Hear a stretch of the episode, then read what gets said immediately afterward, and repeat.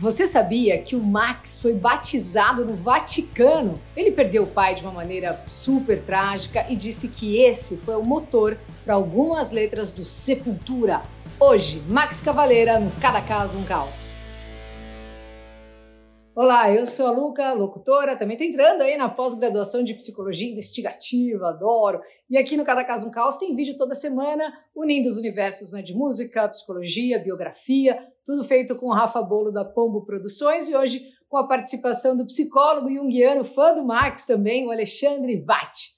Maximiliano Antônio Cavaleira nasceu no dia 4 de agosto de 69 em Belo Horizonte. E nasceu bem, assim, não passou veneno. O pai era um italiano, né, o Graziano Cavaleira, trabalhava na embaixada italiana e ganhava assim dinheiros. Quando tinha nove anos, o Max foi batizado e aquilo que eu estava falando, não foi na igreja da praça ali, não. Foi direto no Vaticano. A família toda amou os ares europeus e estavam de mala pronta para se mudar para Roma, mas as malas nunca chegaram a sair de casa, uma tragédia, né? Dias antes da viagem, o pai teve um infarto enquanto estava dirigindo e morreu aos 40 anos de idade. E pior, a mulher e os três filhos estavam no carro e viram todo o acontecimento. Ele conta na biografia My Bloody Roots que isso gerou um vazio assim inexplicável na cabeça dele. Um ano antes eles estavam lá, né, cheios de dinheiro, tranquilo pra caramba e do nada estava completamente quebrado, sem dinheiro, morando nos fundos da casa da avó, sem o pai. Ele não entendia o que estava acontecendo ali, por que que isso estava acontecendo. Então, além desse vazio gigantesco, assim, ele também começou a fermentar ali uma raiva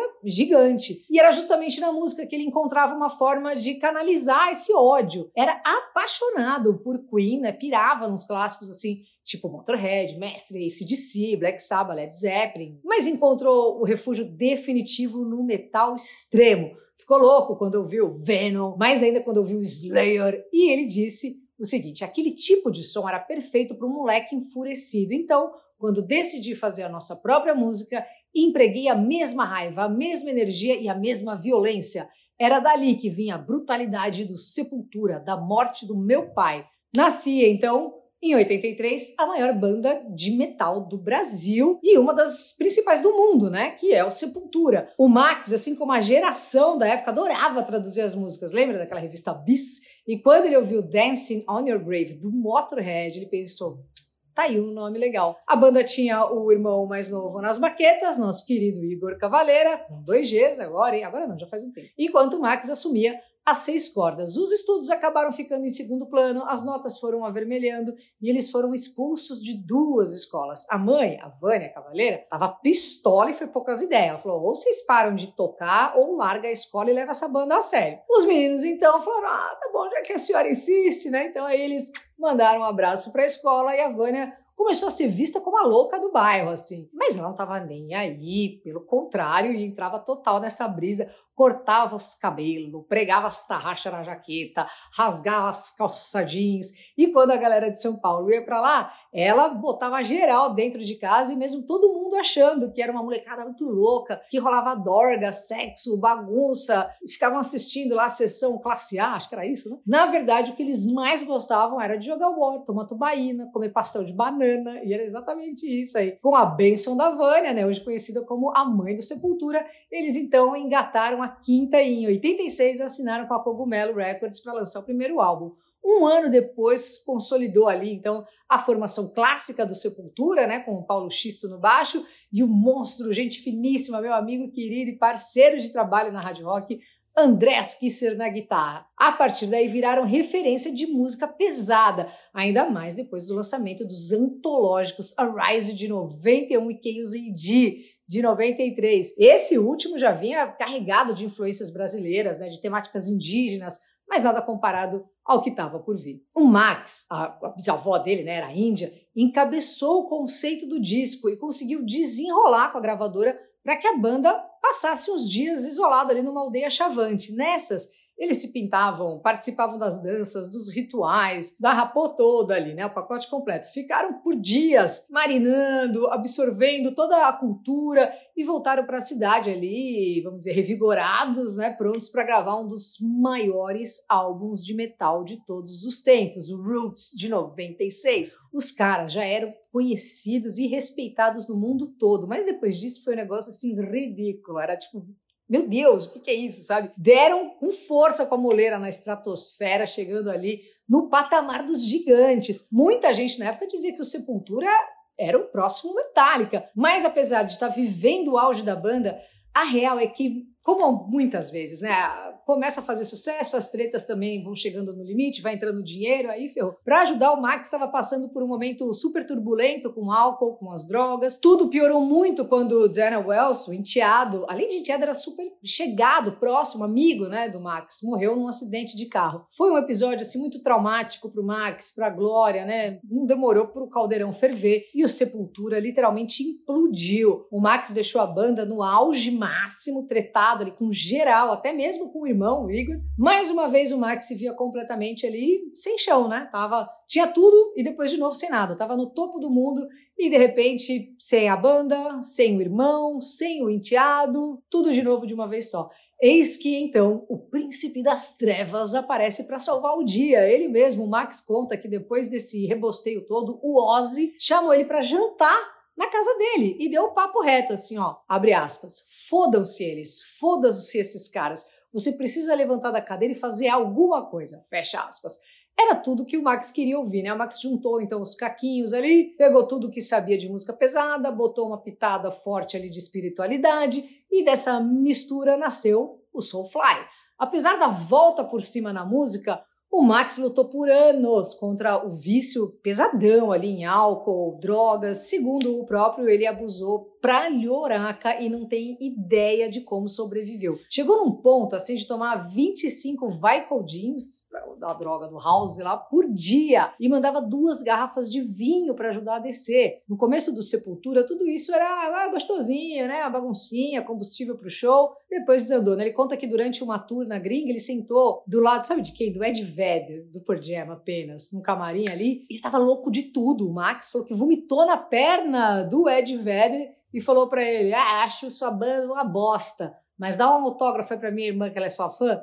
E o Ed Vedder deu. Mas chegou num ponto que não era mais sobre diversão, né? E a saúde do Max começou a dar uma bela zoada. Ele já tinha recebido um ultimato do médico dizendo que se ele continuasse nessas, ia subir para tocar harpa em breve. Mas segundo o próprio, o momento decisivo para virar a chave, né, para tomar um jeito ali foi durante uma tour europeia. O Max estava maluco assim, né, para tomar um negocinho, mas não tinha nada no ônibus. Eis que a Glória pega o cara escondido no banheiro, bebendo sabonete líquido para ver se dava barato. Olha o, o grau. Ali ele percebeu, né? Ali ele se ligou que precisava de ajuda, resolveu se tratar e disse sim para rehab. Mas, segundo ele, também foi uma experiência miserável. Ele falou que foi muito difícil abandonar as bagunças, porque ele curtia ficar bem louco. Mas uma coisa pesou muito mais do que a bagunçada. Ele disse que sentia muita falta da família dele e que daí ele teve que pensar o que, que eu amo mais, né? Eu amo ficar muito louco, beber, usar drogas mais do que eu amo a minha família? E a resposta, ainda bem, foi não. O tratamento então deu certo, ele priorizou a família e hoje o Max está super limpo, ainda bem, né? Continua apavorando no Soulfly, lançaram 12 discos e não tá com cara de que vai parar não, viu? Inclusive o filho, o Zion, é o batera da banda, ele também tem um projeto com outro filho que tem o nome do irmão, né, Igor, chama Go Ahead and Die. Fez as pazes com o irmão, já tem um tempo, né, montou o Cavalera Conspiracy, que, nossa, apavora. Isso fora o Neil Bomb, o Killer Be Killed, enfim, o cara é o rei dos projetos, ele tá sempre fazendo alguma coisa nova. Segundo ele mesmo, ele falou o seguinte, eu tenho sorte por conseguir cagar riffs. O Max tem muita moral na cena, né, tipo, todo mundo quer ser amigo do cara, sabe assim, ele é respeitado por todo mundo. Além dessa história aí do jantar com Ozzy, o Dave Grohl, do Foo Fighters, é outro que pagava pau assim pro Max e até escreveu um prefácio da biografia dele. Ele já sequestrou o Corey Taylor do Slipknot para gravar um som pro Soulfly, né? Tirou o cara lá do meio da passagem de som, botou no carro, levou pro estúdio e o Corey falou que o Max é um dos heróis dele, assim, e que essa foi uma das melhores experiências da vida que ele já teve. A música em questão aí, né, é a Jump the Fuck Up, que também tem participação do Tom Araya só, né? Do Slayer, que não gravava com quase ninguém. Tem participação do Sean Lennon, né? O filho do homem, e do Chiro Moreno do Deftones, mestre, né? Banda que o Max também é completamente apaixonado. O finado Kishi, da cena underground aqui de São Paulo, comentou uma vez que os caras do Slipknot iam nos ensaios do Sepultura para ver como os caras faziam aquele som de perto. O Max é uma lenda viva, né? A voz dele é super marcante. Ele foi escalado, inclusive, para dublar os berros de um demônio no retorno da múmia. Tem aqui o Brandon Fraser também, né? Um adendo, se quiser, já aproveita e vai lá ver. Também emprestou a voz para o GTA V, mas não é muito das tecnologias, não. Pelo contrário, na real, ele diz que é bem primitivo, não tem celular, é e-mail, não tem rede social, nada disso. Ainda é o cara lá das fitinhas cassete, do vinil. Hoje ele acredita que a missão dele é levar o metal para as pessoas ao redor do mundo e acredita que enquanto tiver alguém com raiva numa garagem e com uma guitarra, o metal vai estar vivo. Vida longa ao Max Cavaleira. Para falar sobre, vamos ver o psicólogo gente fina, carismático Alexandre Vatti, que inclusive eu fiz com ele aí um laudo psicológico, o Quati, que ele me apresentou, aí o questionário de avaliação tipológica, que é muito legal. E ele manja muito, fez um laudo aí super da hora. Se quiser também, manda um inbox para ele, arroba psicólogo Alexandre Vatti. Ele é muito da hora. E aí você vê como faz para você ter também esse laudo. Fala aí, Ale!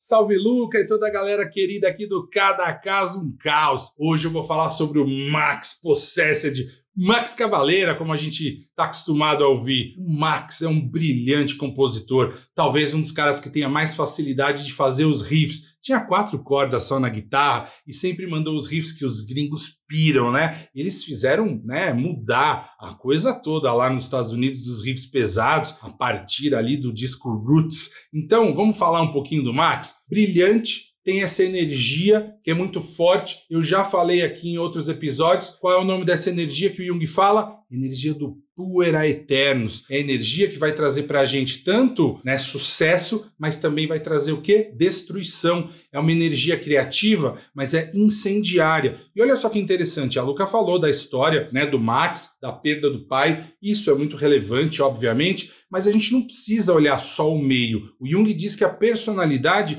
ela é sempre soberana. Então, olha só, o Max sempre disse abertamente em todos os lugares que ele tinha o quê? Ele gostava, ele adorava usar drogas, né? Álcool e drogas. E o Igor cresceu na mesma família, não tinha isso. Surfista, comia direito e tal, nunca fez abuso de substâncias. Então, olha só, a gente não pode só falar do meio como a causa, né, da drogadição. Então, olha só que importante. Para o Max, ele tinha essa energia sempre presente, tem ainda, né, uma energia criativa, mas ela começou a ser destrutiva. E aí, olha só que interessante. O Jung, ele atendeu o Holland Eight que é o cofundador do AA, do Alcoólicos Anônimos. E esse cara, ele foi para a Suíça para ser atendido pelo Jung e aí ele não melhorava. E aí o Jung disse para ele: "Cara, você tem que voltar para a América, porque senão você vai morrer aqui". E aí mesmo assim ele não melhorava e aí ele escrevia cartas para o Jung. E aí o Jung disse para ele numa carta: "Cara, olha só, é o seguinte, o poder que o álcool tem é o poder inferior, mas é muito forte. Inclusive, a grafia do álcool, né, em latim, ela pode ser encontrada em vários textos como espíritos. E aí você vai ter que brigar